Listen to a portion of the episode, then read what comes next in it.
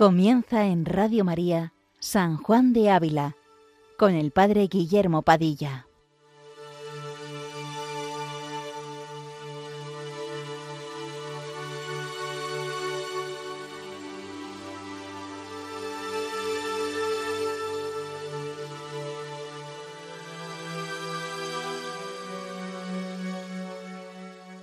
Muy buenos días, queridos amigos de Radio María. Continuamos con nuestro programa dedicado a este gran santo doctor de la Iglesia, San Juan de Ávila.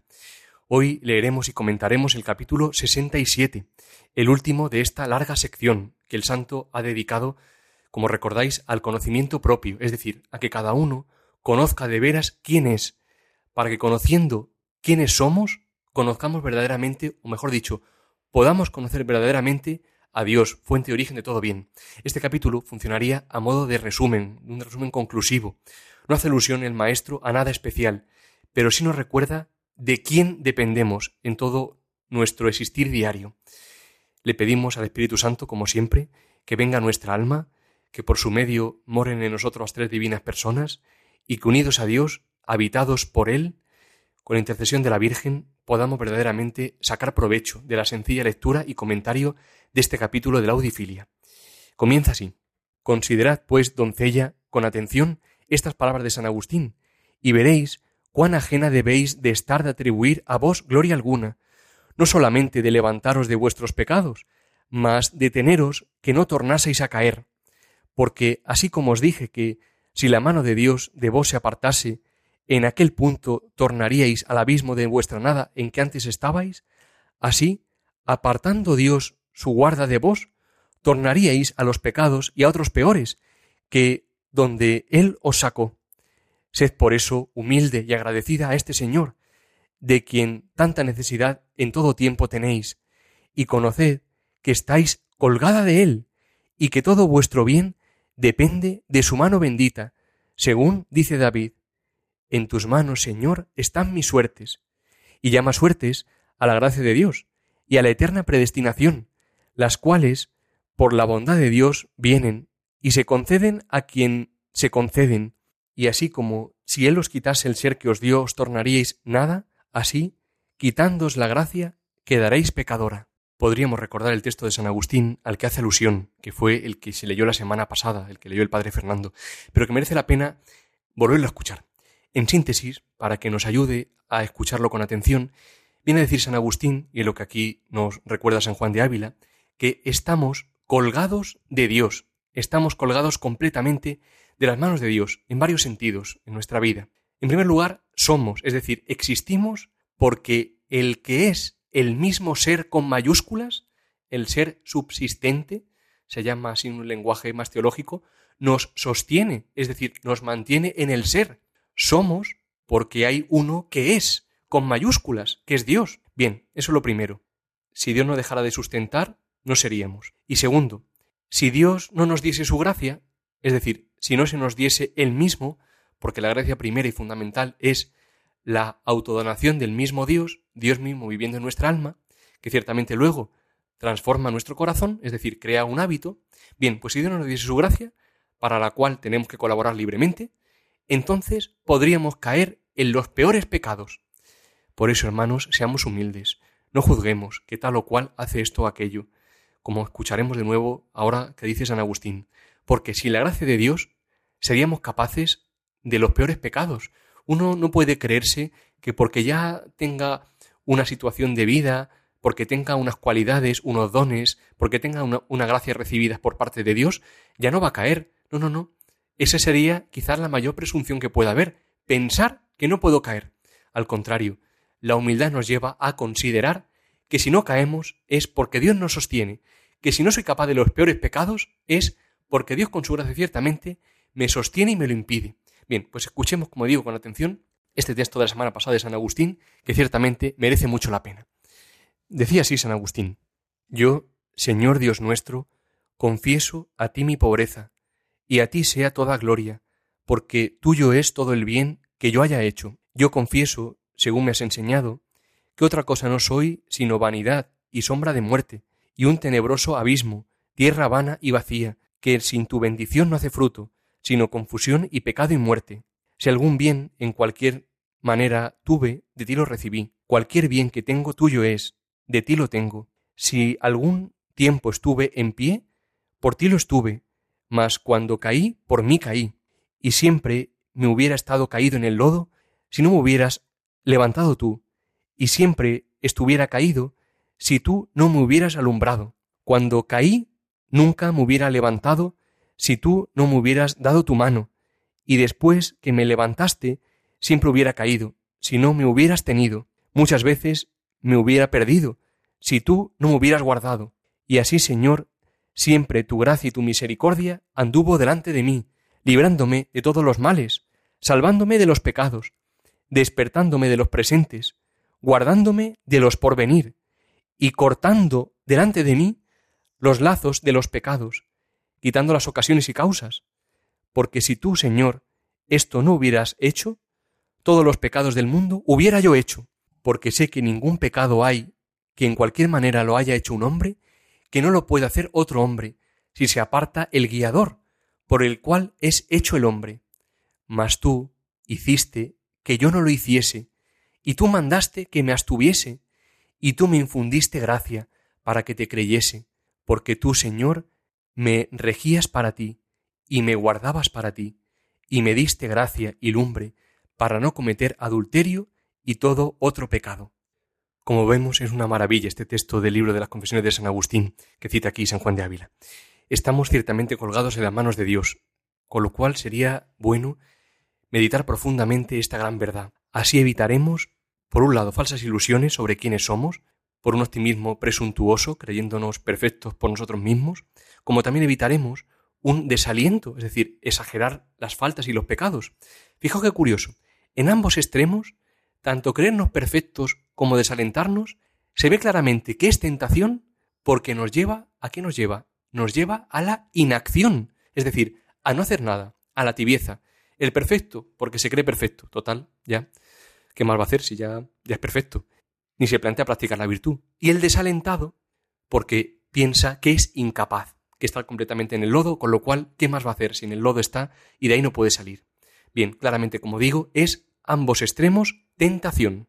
Bueno, pues continuamos leyendo este capítulo. Dice ahora así, lo cual no se os dice para que caigáis en desmayo ni desesperación por ver cuán colgada estáis de las manos de Dios, mas para que tanto con más seguridad gocéis de los bienes que Dios os ha dado y tengáis confianza en su misericordia, que acabará con vos lo que ha comenzado, cuanto con mayor humildad y profunda reverencia y santo temor estuviereis postrada a sus pies, temblando y sin ningún arrimo de vuestra parte, y confiando de la suya, porque esta es buena señal que no os desamparará su infinita bondad, según lo cantó aquella bendita y sobre todas humilde María, diciendo, la misericordia de Él de generación en generación sobre los que le temen. El sabernos colgados de las manos de Dios no es, dice aquí San Juan de Ávila, para que vivamos como en una especie de inseguridad, como si fuésemos una marioneta que un Dios caprichoso maneja a su antojo y que está suspendida por finos hilos que fácilmente se pueden romper en cualquier momento. No, no, no, no. Todo lo contrario. Es para que vivamos aún más seguros, porque nos sostiene nada más y nada menos que Dios mismo, y para que tengamos confianza en su misericordia infinita, que lleva a buen término la obra comenzada. Mirad, si uno tiene deseos de ser santo, si uno de veras vive con ese deseo, que cierto es gracia de Dios, pero que por otro lado debemos también con nuestra libertad buscarlo, pedirlo, desearlo, bien, pues si uno vive con ese deseo, puede pensar que mucho mayor es el deseo que Dios tiene que seamos santos. Me gusta mucho la frase de San Juan de la Cruz que dice que si el alma busca a Dios, mucho más la busca su amado a ella. Si el alma busca a Dios, mucho más la busca su amado a ella. Es importante escucharla bien. Bien, pues si tú buscas ser santo, mucho más lo desea Él y pondrá Él, Dios, los medios para ello. Vamos a escuchar un fragmento de una carta de Santa Teresa del Niño Jesús a su hermana Celina, la carta 243, que puede iluminar lo que estamos aquí comentando. Dice así, escuchemos con atención, lo que nadie envidia es el último lugar, y este último lugar es lo único que no es vanidad y aflicción de espíritu. Sin embargo, el hombre no es dueño de su camino, y a veces comprobamos con sorpresa que estamos deseando lo que brilla. Entonces, coloquémonos humildemente entre los imperfectos, considerémonos almas pequeñas, a las que Dios tiene que sostener a cada instante. Cuando Él nos ve profundamente convencidos de nuestra nada, nos tiende la mano, pero si seguimos tratando de hacer algo grande, aunque sea bajo pretexto de celo, Jesús nos deja solos. Cuando parece que voy a tropezar, tu misericordia, Señor, me sostiene. Dice el Salmo 93. Sí, basta con humillarse, con soportar serenamente las propias imperfecciones. He ahí la verdadera santidad. Con qué palabras tan alentadoras nos ilumina esta otra doctora de la Iglesia. No desanimarse, dice ella, por sentirse que uno está deseando hacer cosas que brillen. No, que eso nos lleve a colocarnos entre los imperfectos, entre aquellos que Dios tiene que sostener a cada instante, como un niño pequeño que precisa de los cuidados de su madre, sin olvidar nunca que Dios Todopoderoso y Eterno, omnipotente, quiso nacer de María Virgen y hacerse dependiente en todo de los cuidados de su madre. Qué paradoja, ¿verdad? Dios, al hacerse hombre verdadero, se hace dependiente del hombre, es decir, en este caso de su madre. Y nosotros, hombres, queremos ser independientes de Dios. Pues en la dependencia de Dios, consecuencia de nuestras imperfecciones vividas serenamente, radica la santidad. Bien, pues continuamos leyendo. Y si el Señor es servido de daros este conocimiento que deseáis, sentiréis que viene en vos una celestial lumbre y sentimiento en el alma, con que quitadas unas gruesas tinieblas, conoce y siente ningún bien, ni ser, ni fuerza haber en todo lo criado, más de aquello que la bendita y graciosa voluntad de Dios ha querido dar y quiere conservar.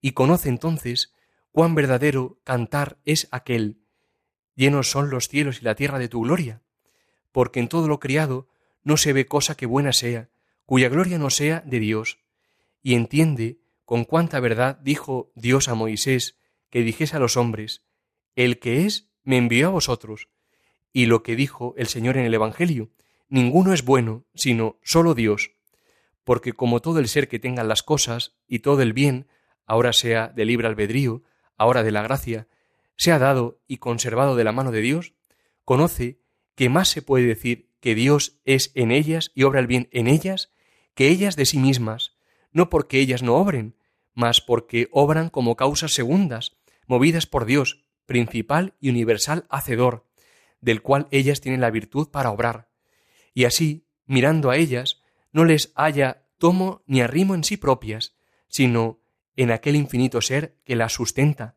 en cuya comparación parecen todas ellas, por grandes que sean, como una pequeña aguja en un infinito mar.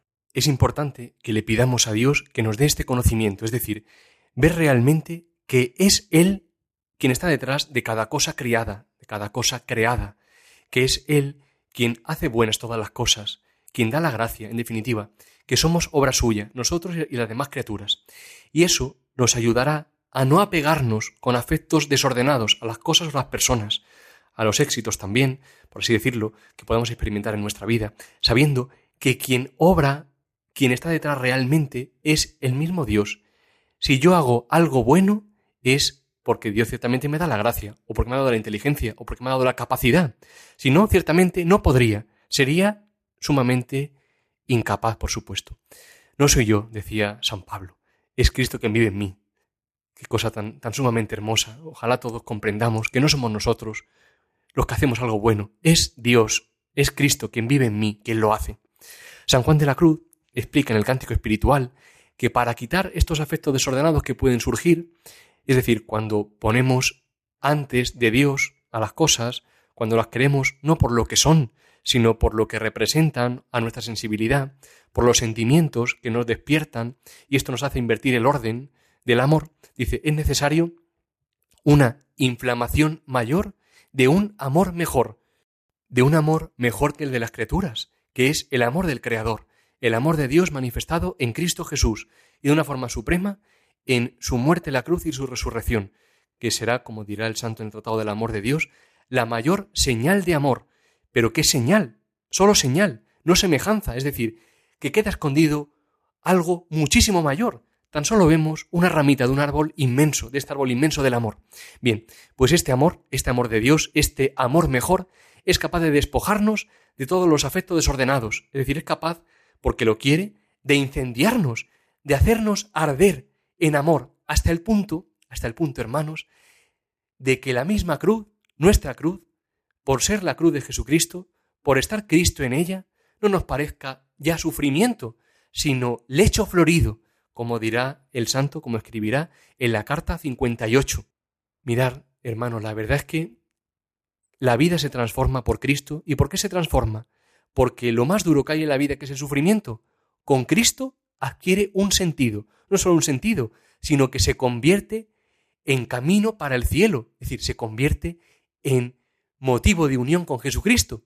Y por tanto, en ocasión de gozo. De gozo por estar al lado del amado, unidos al amor de nuestra vida, que es Jesucristo.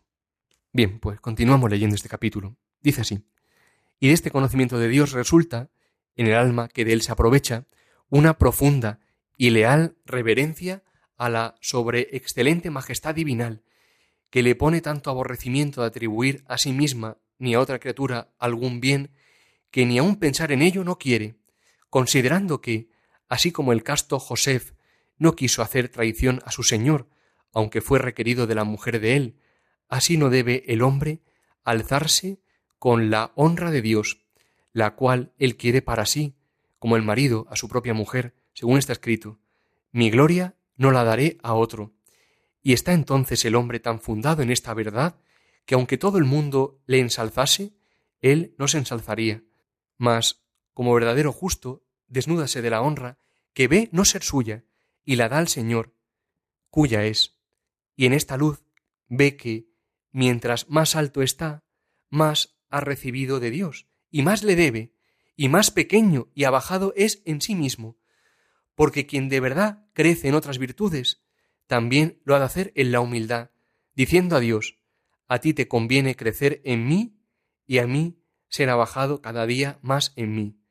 Es decir, quien realmente ha conocido que es Dios el fundamento de todo, que todo lo que tiene no proviene de sí, que sus cualidades no son suyas, son dadas gratuitamente por Dios, que sus fuerzas no son suyas, son de Dios, que su inteligencia no es suya, es de Dios, quien se la ha dado, hasta que sus debilidades ni siquiera son queridas por él mismo, sino que es Dios quien en su providencia infinita las ha permitido para él, para que Dios quede más honrado y glorificado. Pues bien, quien esto conoce, y lo conoce de veras, jamás atribuirá a sí mismo bien alguno, es decir, no se elevará por encima de los demás por los éxitos que esté cosechando. No, porque esto sería una traición, un fraude al verdadero autor. Mirad, muy sencillo, para que lo veáis un ejemplo muy, así muy gráfico. Si uno publica un libro con su nombre sin ser realmente suyo, este tal es un falsante, un usurpador. Pues si yo me alzo con la honra por tal o cual cosa hecha, soy un farsante, estoy usurpando nada menos que el lugar que le corresponde a Dios mismo. Por eso la humildad, es decir, andar en la verdad de lo que somos y de lo que es Dios, es la piedra de toque de la santidad. Perdonadme que acuda en esta ocasión de nuevo a la Santa Doctora de Lisieux, a Santa Teresita del Niño Jesús, pero tiene una historia, en la historia de su alma, preciosa, un suceso muy bonito que puede iluminarnos mucho.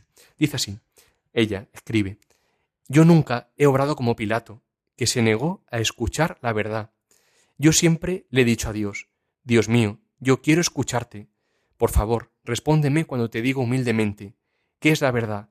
Haz que yo vea las cosas tal cual son y que nunca me deje engañar por las apariencias. Escucho una historia muy divertida, dice ella. Un día, después de mi toma de hábito, Sor San Vicente de Paul, una religiosa del convento con ella, me encontró en la celda de nuestra madre y exclamó Pero qué cara de bienestar qué fuerte está esta chica y qué gorda. Yo me fui toda confusa por el cumplido, cuando he aquí que Sor Madalena me para delante de la cocina y me dice ¿Pero en qué te estás convirtiendo, mi pobrecita Sor Teresa del Niño Jesús? Estás adelgazando a ojos vista. A este paso, con este semblante que hace temblar a cualquiera, no podrás guardar mucho tiempo la regla. Yo, dice ella, Santa Teresa del Niño Jesús, no salía de mi asombro al escuchar una tras otra opiniones tan opuestas. Desde aquel momento dejé de prestar la menor importancia a la opinión de las criaturas, y esta impresión se ha desarrollado en mí de tal manera que actualmente tanto las censuras como los elogios resbalan sobre mí sin dejar la menor huella. Es ciertamente, como veis, una anécdota muy divertida, pero encierra esta gran verdad de la que venimos hablando. Las cosas, yo, el vecino, quien sea, no es lo que aparenta, es decir, es lo que es, y lo que es lo bueno que haya en él. No es suyo, es realmente de Dios. Pues terminamos ya este presente capítulo.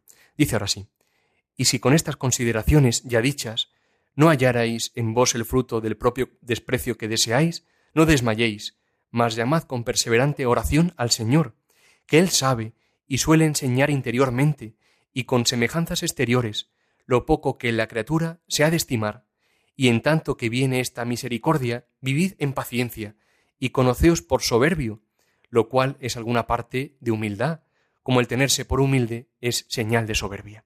No nos alargamos mucho más, pedimos a Dios que nos haga conocer que es Él el fundamento de todo, y mientras llega, vivimos con paciencia y serenidad, como dice San Juan de Ávila, y como decía Santa Teresita, nos colocamos entre los imperfectos, nos humillamos y soportamos con paciencia las propias imperfecciones.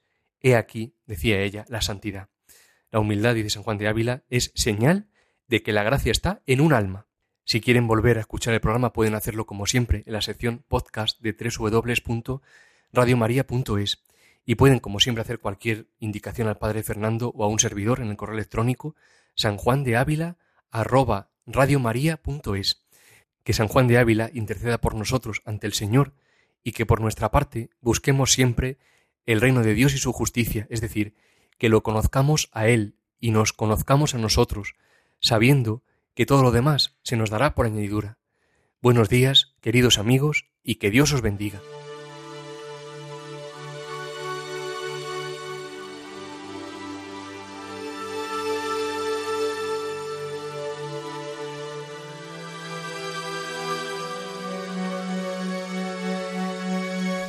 Les hemos ofrecido en Radio María San Juan de Ávila, dirigido por el Padre Guillermo Padilla.